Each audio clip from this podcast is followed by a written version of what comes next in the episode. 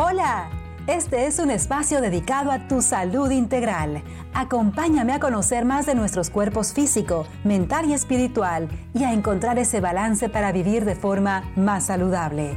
Soy Gabriela Martínez y este es tu espacio de Yo Soy Salud.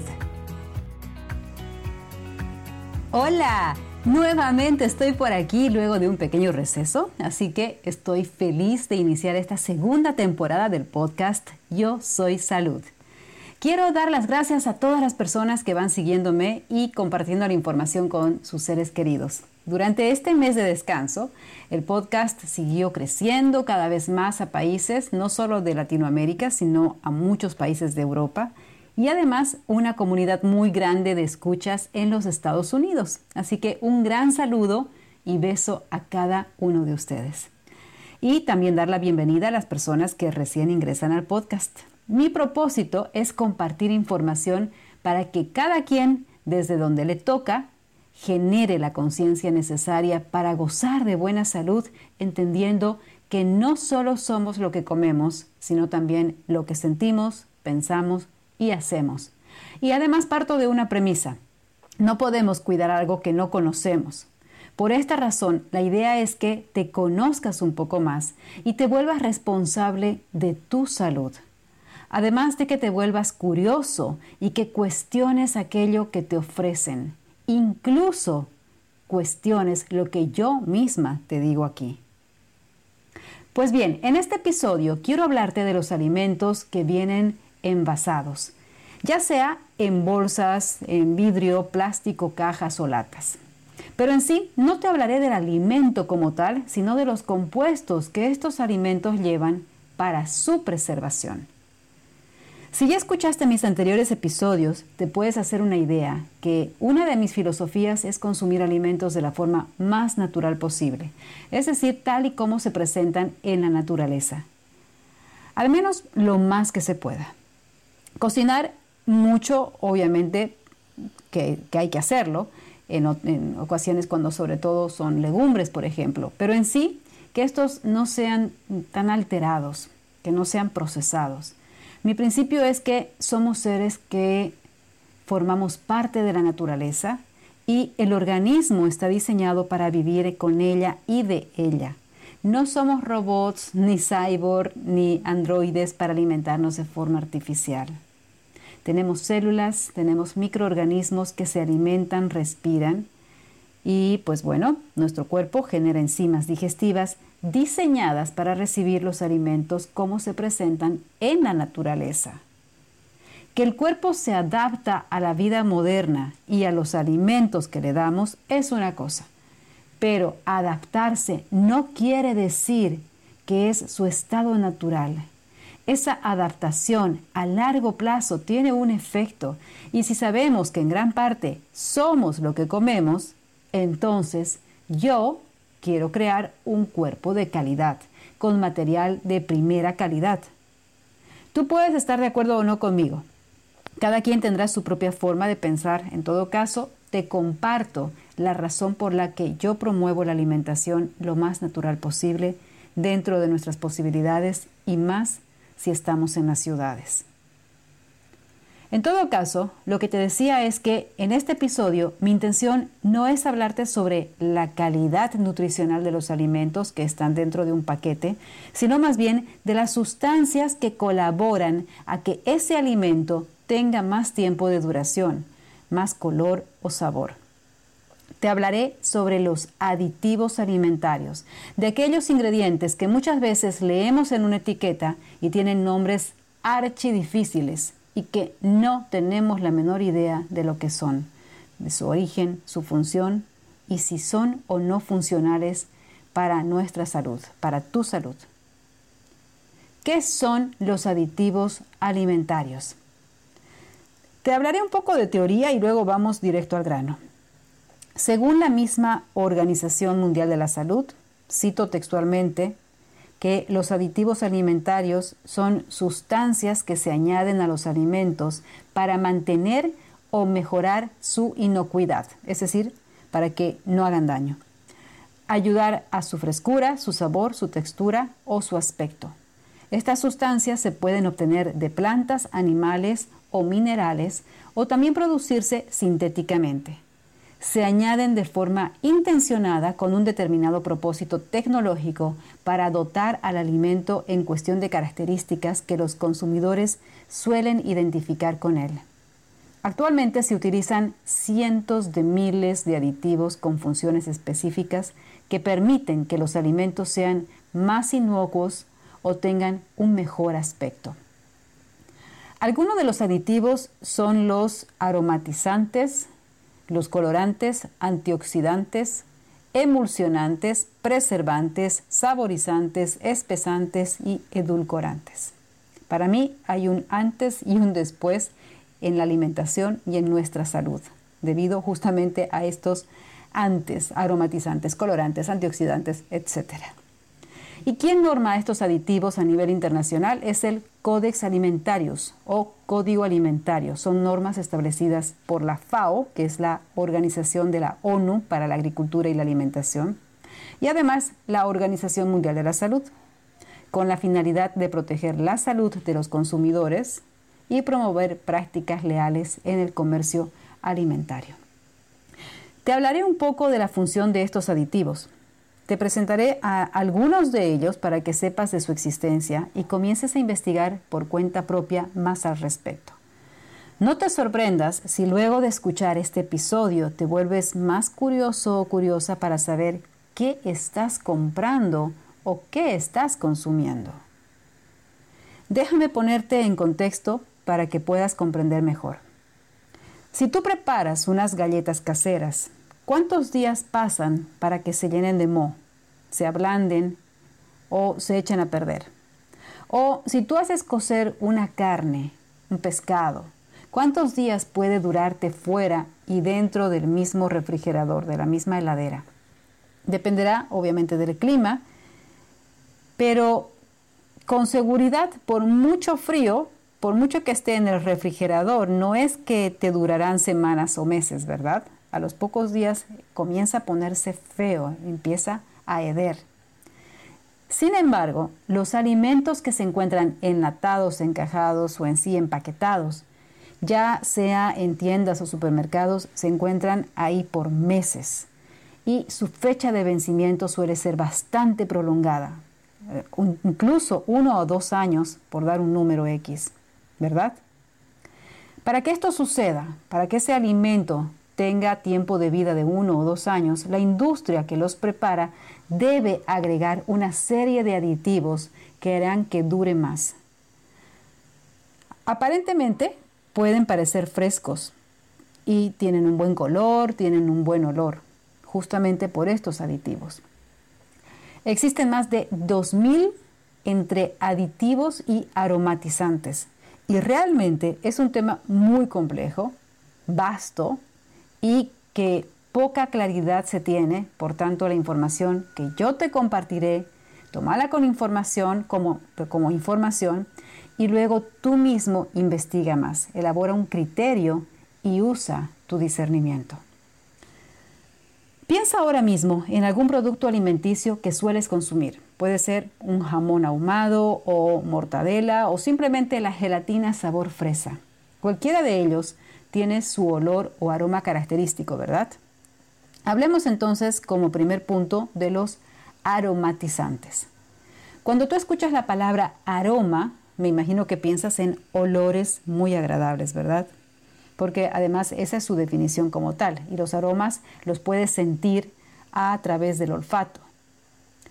La información de lo que estás oliendo va al cerebro para que él reconozca e identifique el origen de ese aroma. Por ejemplo, un aroma a rosas. El cerebro te lleva a, una, a una rosa o a un campo de rosas o a un ramo de rosas.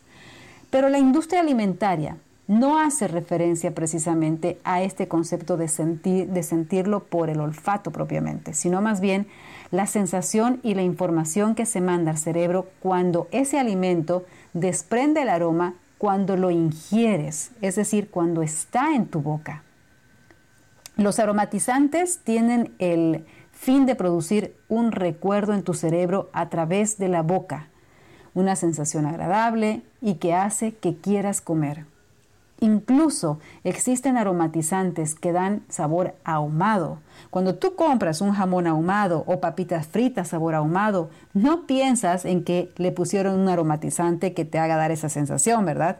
Tu recuerdo te lleva a ese sabor real ahumado que comiste y viste cómo ese alimento previamente pasaba por la leña o el carbón. Si no tuviste la experiencia directa, quizás la escuchaste o la viste por televisión, por cine.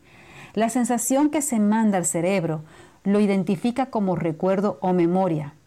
En otras palabras, el cerebro puede ser manipulable en cuanto que él no sabe si realmente está comiendo un alimento verdaderamente ahumado o solo es la sensación producto de un químico que hace creer que es ahumado.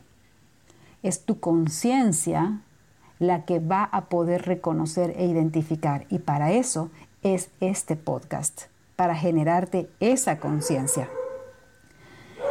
Si te fijas, haciendo referencia un poco al estrés, el cerebro percibe peligro e inmediatamente manda la información al hipotálamo para que se produzca adrenalina y cortisol. El cerebro no reconoce si verdaderamente el peligro es por la presencia de un animal salvaje o un ladrón, o porque estás estresado por el tráfico, o porque te estás contando una película de terror en tu cabeza. Lo mismo ocurre con las sensaciones que recibe a través de tu boca debido a los aromatizantes de los alimentos. El cerebro no sabe si es real o no.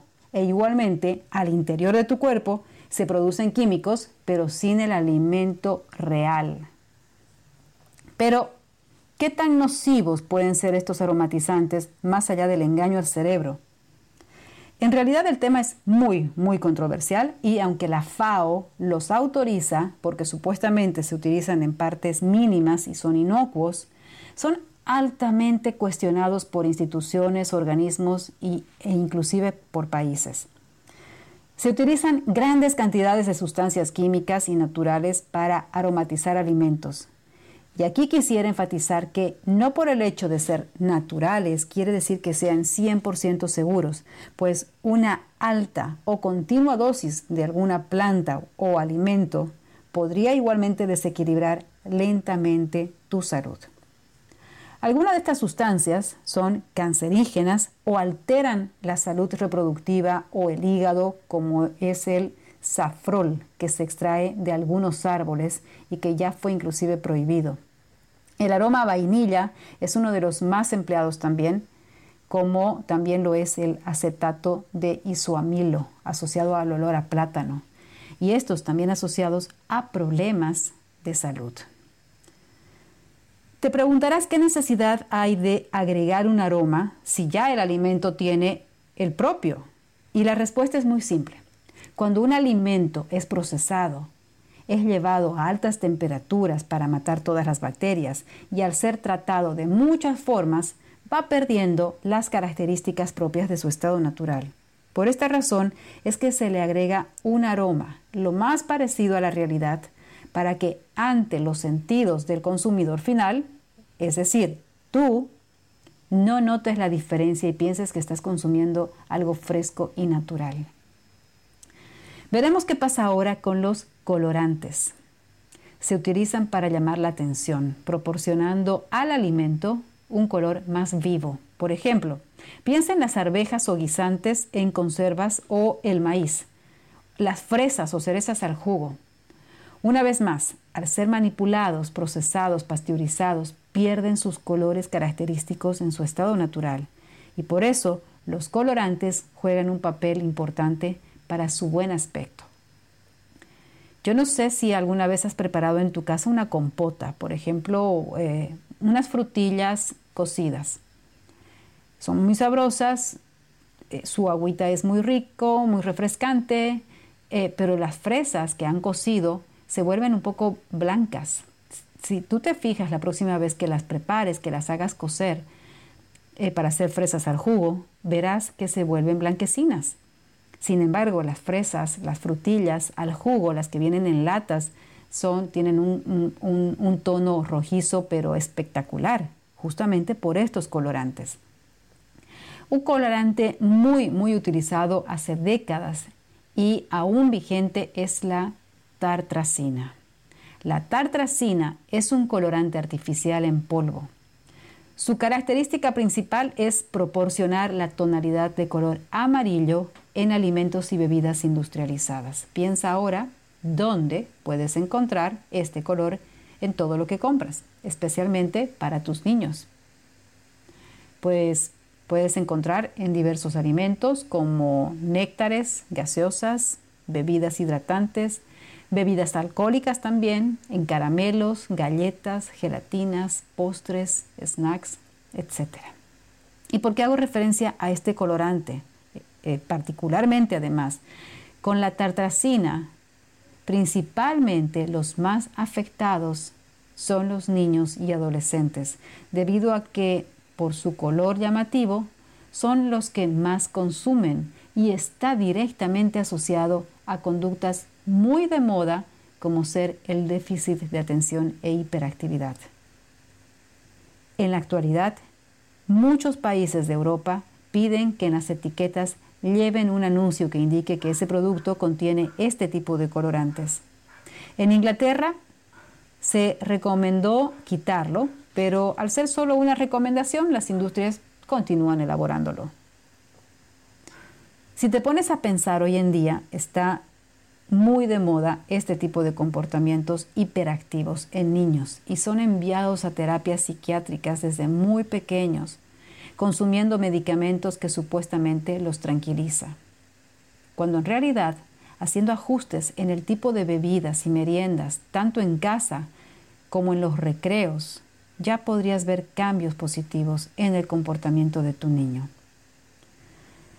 Evidentemente, muchos niños pueden presentar cierto tipo de condiciones de nacimiento que si además reciben la estimulación con este tipo de bebidas o alimentos, entonces podría aumentar el grado de déficit e hiperactividad. O en niños sin condición previa podría comenzar a experimentar ciertos cambios de comportamiento. Y luego les dicen malcriados, hiperactivos, rebeldes, y simplemente es un cambio químico en su cuerpecito debido al tipo de alimentación que está recibiendo. Y fíjate que ni hemos hecho referencia a la dosis extra de azúcar, que también incrementa la hiperactividad. Existen muchos otros colorantes, por citarte otros eh, muy cuestionados, aunque son permitidos. Estos son el amarillo de quinoleína, amarillo anaranjado, carmoicina, rojo cochinilla, y rojo ayura. Y otros no autorizados, pero que igualmente se encuentran en muchas golosinas para niños, es el dimetilazobeceno. Imagínate ese nombre. O amarillo mantequilla, rojo sudán y rojo amaranto. Todos estos relacionados también a tumores, cáncer y alergias. Y luego nos preguntamos por qué cada vez hay más enfermedades y a temprana edad. Como te decía al principio, este tema es largo y muy profundo, por lo que solo quiero sembrarte un poco de información para que sigas investigando y al final disiernas toda la información que estás recibiendo. Veamos qué pasa con los conservantes. Y aquí te hago una pregunta que yo me hice hace como 12 años cómo un pescado cocinado, digamos al vapor, puede aguantar en tu heladera pocos días y al tiempo comienza a heder y descomponerse? Versus cómo es posible que un pescado enlatado que está meses y meses en una lata, en estantes, y que además no están refrigerados, pueda aguantar tanto tiempo? Y lo mismo aplica para cualquier comida que se encuentre envasada. Antes de que yo haga un cambio de conciencia real en toda mi vida, esta fue la primera pregunta que me hice cuando compraba mis latas de atún. Y la respuesta fue muy lógica. Ese alimento tiene algo que lo conserve fresco y desde ya no me pareció nada natural. Aun cuando solamente sea sal como conservante, la cantidad que tuviera que ponerle ya es perjudicial para tu salud. Aunque dudo que sea solo sal, pues muchos aditivos no están obligados a, especificarse y eso también es terrible. Y justamente con el fin de evitar el deterioro de los alimentos a causa de la acción de múltiples microorganismos y que pueda ser comercializado por mucho tiempo, es que la industria alimentaria, además de utilizar métodos de cocción específicos, hacen uso de sustancias químicas como el ácido sórbico o los nitratos y nitritos. Los alimentos con conservantes tienen apariencia de frescos cuando en realidad pueden llevar gran cantidad de días envasados. Volvamos al jamón o las salchichas. Tú los ves rosaditos y frescos por varios días, pero lo que hace que se mantengan así precisamente son los conservantes. O piensa en las fresas en conservas o una salsa César para aderezar tus ensaladas. ¿Cuánto tiempo duran? Con estos conservantes existe polémica a causa de los compuestos cancerígenos que pueden contener. Existen algunos conservantes que se han revelado en algunos estudios como potencialmente cancerígenos, por ejemplo el E320 o butixidroxianisol, nuevamente nombre complicado. Es un conservante potencialmente cancerígeno que está prohibido en la alimentación infantil en Australia. Y aunque está permitido en la Unión Europea, este se encuentra en muchos productos congelados, prefritos, como ser papas, croquetas, varitas de pescado, en galletas y cereales de desayuno, frutos secos, bebidas lácteas, etc. Por otro lado, los nitritos y nitratos son otros de los conservantes que deben evitarse, ya que se transforman en el estómago en nitrosaminas, potencialmente cancerígenas. Los nitritos y nitratos se utilizan en productos cárnicos como los embutidos. Recuerda preguntarte, ¿cómo es posible que ese jamón, mortadela o salchicha sigan rosaditos y con tan buen aroma, siendo que llevan semanas en un supermercado? Algunos conservantes son aún más controvertidos, ya que su peligrosidad está advertida por organizaciones de renombre. Por ejemplo, el ácido bórico y sus derivados que pueden encontrarse en conservas enlatadas de pescado están permitidas en algunos países de la Unión Europea, a pesar de que la Organización Mundial de la Salud los considera inaceptables como aditivos alimentarios. ¿O qué, te parece este otro? Ortofenilfenol. Se emplea para prevenir el moho y hongos y se obtiene por el alquitrán, petróleo crudo o gas natural. Y este tipo de aditivos son los que luego tú estás comiendo o tus niños o tus padres mayores de edad. Además de las bacterias y hongos que pueden descomponer los alimentos, la oxidación del propio alimento es una de las reacciones químicas que más deteriora el producto de forma natural. Los antioxidantes están incluidos de manera natural en la gran mayoría de materia prima alimentaria y evitan la acción oxidante de los radicales libres y que envejezcan prematuramente o de forma en el tiempo que en realidad deberían de envejecer, de oxidarse. De por sí un alimento tiende a oxidarse rápido. El mejor ejemplo es una manzana. Cuando la cortas al poco tiempo, tiende a ponerse color marrón, ¿verdad? Esto es efecto de la oxidación natural de ese alimento. Ahora piensa en los alimentos que llevan tanto tiempo en frascos o latas de conserva o los jugos naturales supuestamente de frutas. Ya viste que deben ponerse conservantes para que aguanten más, para que no se llenen de hongos ni entren en estado de putrefacción. También, pues en la transformación de los alimentos se utilizan técnicas que destruye la naturaleza del alimento y por eso las empresas añaden antioxidantes de manera artificial. Los más utilizados son el ácido lasbórbico, el ácido láctico, el cítrico, los ácidos grasos y algunos fosfatos. Este ácido lascórbico y los otros nombres que te compartí hace un momento de hecho, son nombres muy complicados que no se asemejan a ningún alimento que tú puedas conocer, ¿verdad?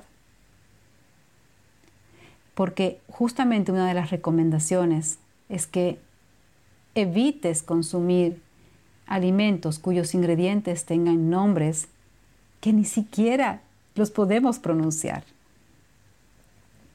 Bueno, sigamos con los saborizantes como aditivos. Y dentro de los saborizantes se encuentran los edulcorantes y los potenciadores de sabor. Los edulcorantes añaden dulzor al alimento y pueden ser naturales, como el azúcar de cáñamo o la miel, o también sintéticos, como la sacarina o el aspartamo. Y por otro lado, los potenciadores de sabor tienen como objetivo hacer más sabroso un alimento, realzando el sabor de sus componentes. La sal, por ejemplo, es un potenciador de sabor natural, como también lo son las especies. Pero en la industria alimentaria se utiliza mucho el glutamato monosódico. Y me gustaría detenerme un poco más en este punto, hablar un poco más sobre los edulcorantes y específicamente sobre el aspartamo y también sobre el glutamato monosódico pues se encuentran en gran, gran cantidad de productos alimenticios y ambos están relacionados con muchísimas enfermedades.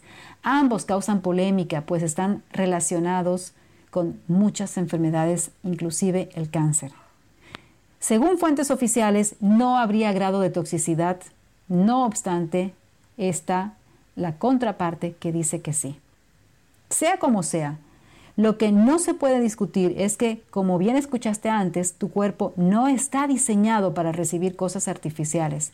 Y esto a mediano y largo plazo tiene sus consecuencias.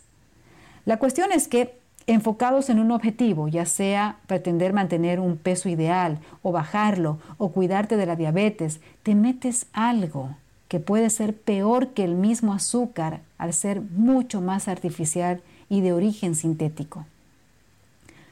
En algún momento de la historia de la humanidad nos hicieron creer que es importante contar calorías para mantenerte en un peso ideal. Y esto se refuerza mucho aún en la vieja escuela de las facultades de nutrición, cuando más que contar calorías deberías preocuparte en comer natural, orgánico y lleno de nutrientes y fitonutrientes, y más bien descartar aquellos que tienen más de cinco ingredientes totalmente de origen desconocido o palabras complicadas como te decía antes. La cuestión es que por consumir productos de dieta light, libres de azúcar, le metes a tu cuerpo edulcorantes artificiales que el cuerpo no los puede reconocer y comienza a inflamarse y a alterarse. Uno de los aditivos que se utiliza es el aspartamo o aspartame, asociado entre otros con la epilepsia, tumores de cerebro y efectos sobre el sistema nervioso. Los edulcorantes artificiales, como te acabo de decir, pueden ser tan malos y tal vez incluso peores que el azúcar regular, incluso por tener efectos negativos en la salud intestinal, páncreas e hígado. Y justamente los edulcorantes artificiales aumentan el riesgo de padecer diabetes tipo 2, el aumento de peso, síndrome metabólico y enfermedad cardiovascular, según estudios que se hicieron en ratas. Te preguntarás por qué aumento de peso. Y justamente porque aunque no tengan calorías o sean muy bajas, al ser artificiales dañan el hígado, que es el órgano encargado de metabolizar. Los edulcorantes artificiales también reconfiguran la química y el metabolismo de tu cerebro. El tema con el aspartame y otros edulcorantes artificiales es que son mil veces más dulces que el azúcar, por lo que tu cuerpo se confunde y acelera la producción de insulina. Particularmente ante la duda y la polémica y sabiendo que es artificial, yo escogería siempre lo natural. ¿Qué decides tú? ¿Qué es lo que piensas? ¿Qué te tinca? ¿Cuál es tu intuición? Y quizás te puedes estar preguntando qué ocurre con la stevia que ahora está tan de moda. La hoja de stevia, por las investigaciones, tiene muchas propiedades beneficiosas, incluso para los diabéticos, siempre y cuando sea la hoja entera, ya sea seca o fresca. Pero una vez que ha sido procesada y tiene ese color blanquito y polvo muy suave, ya fue alterada y mezclada con otros componentes. Con el caso del glutamato monosódico, este potencializador de sabor, presente en la comida asiática especialmente, en snacks, en los doritos, en las papitas, pipocas o palomitas de maíz eh, saborizadas, estas palomitas de maíz sabor a queso, mantequilla, etc. En las comidas instantáneas como ser los fideos o sopas, en las salsas soyas, etc. Tiene en muchas personas manifestaciones típicas al tiempo de haber consumido ah, e, el glutamato monosódico. A esto se conoce como el síndrome del restaurante chino, que se describe como la aparición de dolor de cabeza, sensación de ardor en la piel, eh, sobre todo en la parte del escote, la cara, y que posteriormente afecta al resto del cuerpo y se acompaña de náuseas, palpitaciones y en ocasiones extremas incluso en pérdidas de conocimiento. Y si bien su origen es natural, está relacionado con problemas neuronales e incrementa síntomas de Parkinson, bipolaridad, esquizofrenia, epilepsia, además de las reacciones alérgicas típicas del síndrome del restaurante chino. Cuando tú compras un pollo a la brasa o broster acompañado de un rico arroz, de estos que te encanta comerlos, fija que tienen glutamato monosódico. Yo soy muy arrocera. Me gusta, me gusta, esto tengo que admitirlo, me gusta mucho el arroz. Y recuerdo que en una oportunidad me comí uno de esos arroces. Y claro, en general mi paladar está totalmente limpio y acostumbrado a la comida natural, por lo que a los pocos minutos de comer unas cuantas cucharas, solamente el arroz, paladar, mi paladar identificó que había algo extraño y además desagradable. Y estoy hablando de un restaurante conocido, no, no, de, de la calle. Obviamente dejé de comer y no tenía, em, no te miento, que si te digo que me quedó esa sensación desagradable en mi boca, ese era un sabor químico, me duró como casi una semana, pese a que me lavaba la lengua y todo. Fue de verdad desagradable porque esa, esa, ese sabor a químico seguía en mi lengua. Cuando tú comes comida limpia, pura y natural, te es fácil reconocer más adelante cuando, tienen, cuando te ofrecen alguna comida que tiene químicos añadidos. Y una vez más, pese a que fuentes oficiales lo aceptan como seguro, la duda está y ante la duda, mejor alejarse. Además que últimamente las llamadas fuentes oficiales están también siendo muy cuestionadas. Existen otros aditivos como ser los espesantes que se utilizan para aportar textura al alimento. Suelen estar extraídos de productos naturales, ya sean vegetales o de origen bacteriano. También están los emulsionantes que se encargan de mezclar dos sustancias que de manera natural son difíciles de combinar. Con el tema de los espesantes, por ejemplo, muchos de ellos están hechos a base de gluten, la proteína del trigo, centeno y cebada. Entonces, muchas personas que son intolerantes, alérgicas o celíacos realmente tienen muchos problemas porque lastimosamente no está aclarado qué tipo de espesante es el que lleva ese alimento. Por eso es que es muy importante en el caso de los celíacos que realmente consuman alimentos que estén certificados. Em, eso ocurre, bueno, con los espesantes. Pues bien, ¿cuántos aditivos consumes al día? Si eres de las personas que sueles consumir alimentos y bebidas procesadas, ya sean juguitos, juguitos naturales, y lo digo entre comillas, naturales, jamones o embutidos, papitas fritas, comida instantánea tipo de los fideos o sopas, las palomitas de, maíz con sabores, etc., se calcula que consumes como mínimo 100 distintos aditivos, si es que no son más. Muchos aditivos no están escritos en la lista de ingredientes de ese producto, por lo que tú ni siquiera te enteras. Y si bien existen muchas razones por las que nos enfermamos, una de las razones que la sociedad moderna enferma más rápido y a más temprana edad se debe justamente a los alimentos procesados y sus aditivos. Si no, compara con la gente que vive en el campo libre de tanto producto procesado o gente que vive en la ciudad y que tiene una alimentación lo más limpia posible. Si tienes migrañas frecuentes, ojeras, insomnio, problemas dérmicos, diversas alergias, dolores articulares, pérdida de memoria, depresión, etc., es muy probable que tu cuerpo esté intoxicado de todos estos aditivos. En la industria alimentaria los aditivos suelen tener un código que los identifica de tal forma que en la etiqueta puede figurar el código y no el nombre tan complicado. Si te fijas en muchos productos alimenticios verás la letra E seguida de un número. Esta es una nomenclatura que indica el origen del aditivo, qué tipo de aditivo es, etc. Si bien existen miles entre aditivos y aromatizantes, mi recomendación es que prestes atención a algunos de ellos que te los nombraré o que te los nombré mejor dicho antes y que vuelvo a nombrártelos a continuación debido eh, a la importancia del caso por lo que eh, podrían estar provocando en tu salud. El glutamato monosódico, más conocido como aginomoto, y su nomenclatura es E621, que es un potencializador de sabor, es decir, hace que los alimentos sepan más ricos. Esas sopitas instantáneas, sazonadores, esos cubitos, los snacks, los embutidos, etc. Es un neurotóxico y excitotóxico. Excitotóxico quiere decir que hace que tus neuronas se aceleren tanto que en cuestión de una hora terminen muriendo.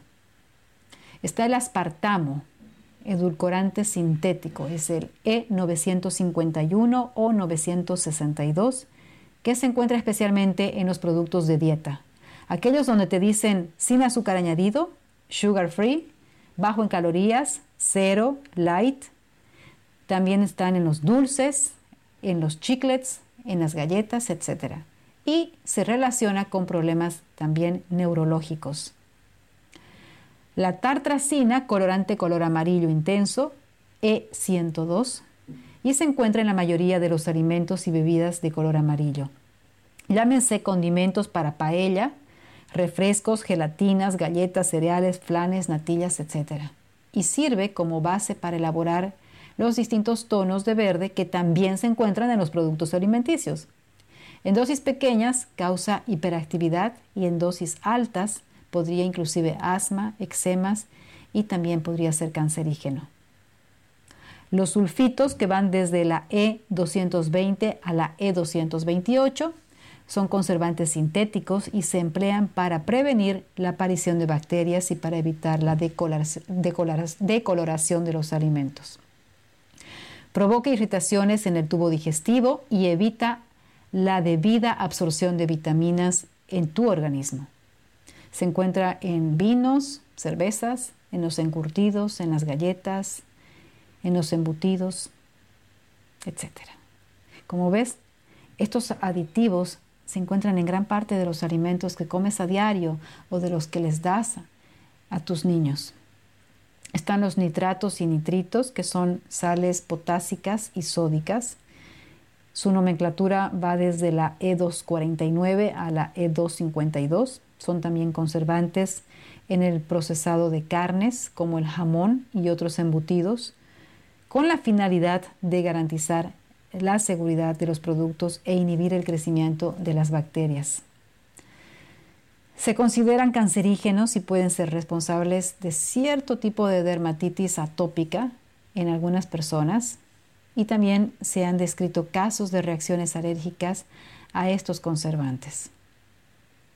Cuando yo estoy en sesión, muchas personas me dicen que tienen de pronto dolores de cabeza o alergias y que no saben cuál es la razón. Y bueno, pues hay que investigar cuál es el tipo de alimentación que están consumiendo en el día a día. Quizás te sea difícil recordar estos nombres y nomenclaturas. Yo misma me confundo a veces. Por eso trato de comer lo más natural posible y si fuera orgánico, mil veces mejor.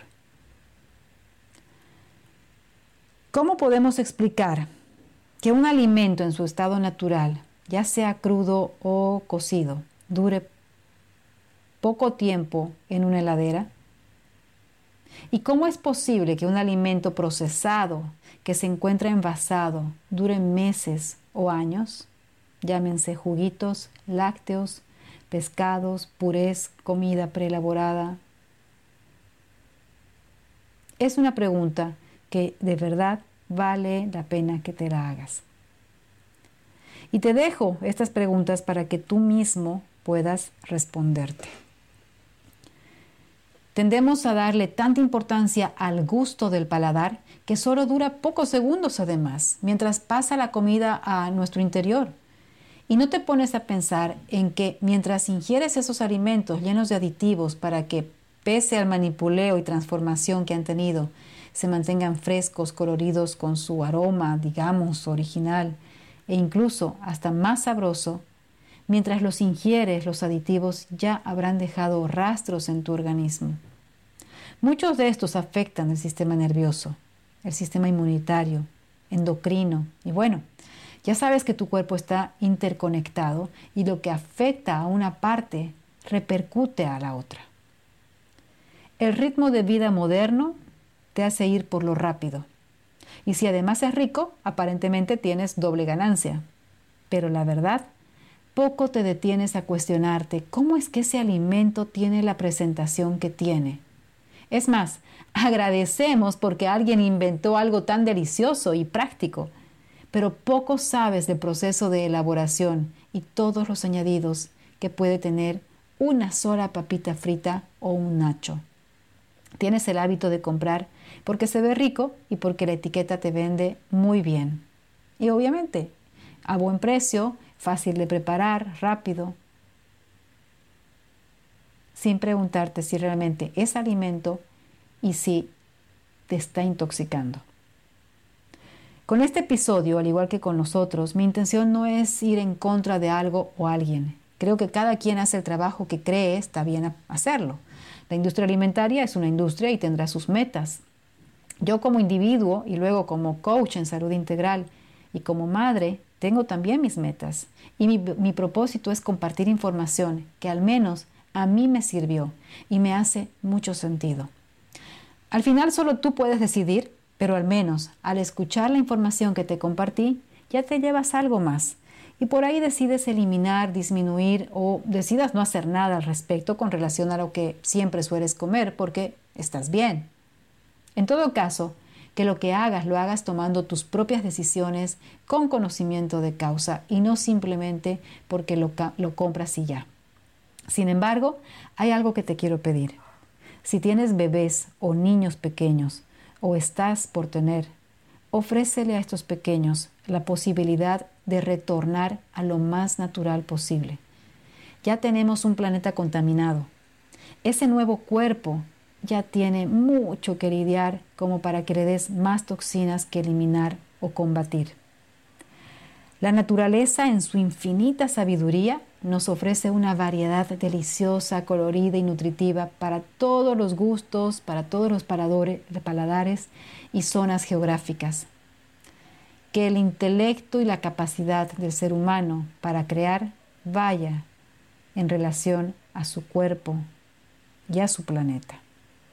Existe mucha información que puedes encontrar, pero también un libro básico donde encuentras mucha información junta. Este libro se llama Los aditivos alimentarios, una guía indispensable para que no te envenenes más. Este libro es de Corinne Gouget. Es un libro francés, pero que lo encuentras en español. También encuentras en internet la página aditivosalimentarios.com en ambos tienes una lista de los distintos aditivos, su numeración en la industria, su origen y el grado de toxicidad. Entra, investiga y discierne o vuélvete curioso o curiosa y comienza a leer los ingredientes de la etiqueta de aquel producto que estás queriendo comprar. Particularmente cuando veo que tiene nombres difíciles, que no suenan nada naturales y cuando veo que en sus ingredientes comienzan con una letra seguida de un número, paro las orejas, abro los ojos y me pregunto si realmente necesito ese producto alimenticio. ¿Lo quiero? ¿Me hará bien a mi cuerpo o no? Por ahí alguna vez lo compro, pero lo hago en conciencia y no de forma automática o repetitiva todos los días. Soy mamá y cuando alguna vez uno de mis hijos me pide que le compre algo de lo que no suelo comprar, te puedo decir que varias veces he querido darle el gusto a su petición, pero luego de alzar esa caja y leer los ingredientes, yo misma me digo, pero en realidad dirigiéndome hacia Él, le digo, te quiero tanto que no puedo darte esto que sé que es tóxico y artificial. Y como te quiero tanto, no te lo puedo comprar. No te puedo dar toxinas.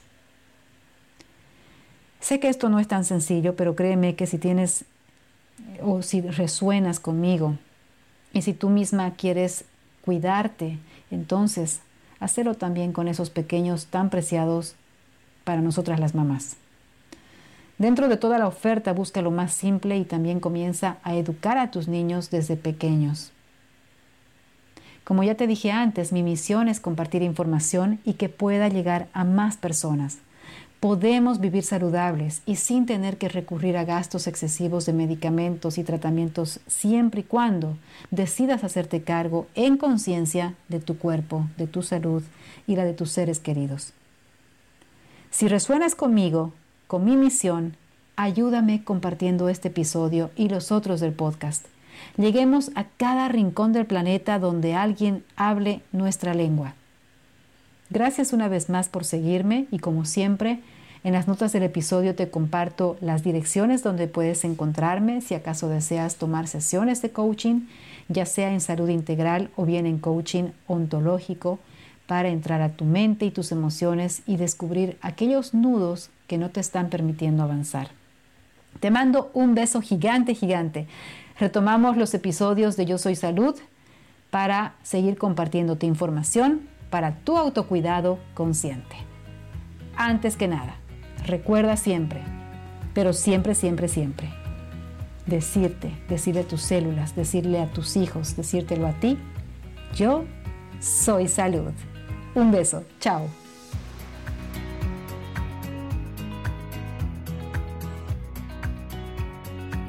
Yo Soy Salud es un espacio dedicado a tu salud integral. Acompáñame en un próximo episodio para conocer tu cuerpo y con más conciencia cuidar de él. Si deseas comunicarte conmigo, visita mis páginas de Facebook e Instagram. En la descripción del programa te pongo mis enlaces. ¡Hasta pronto!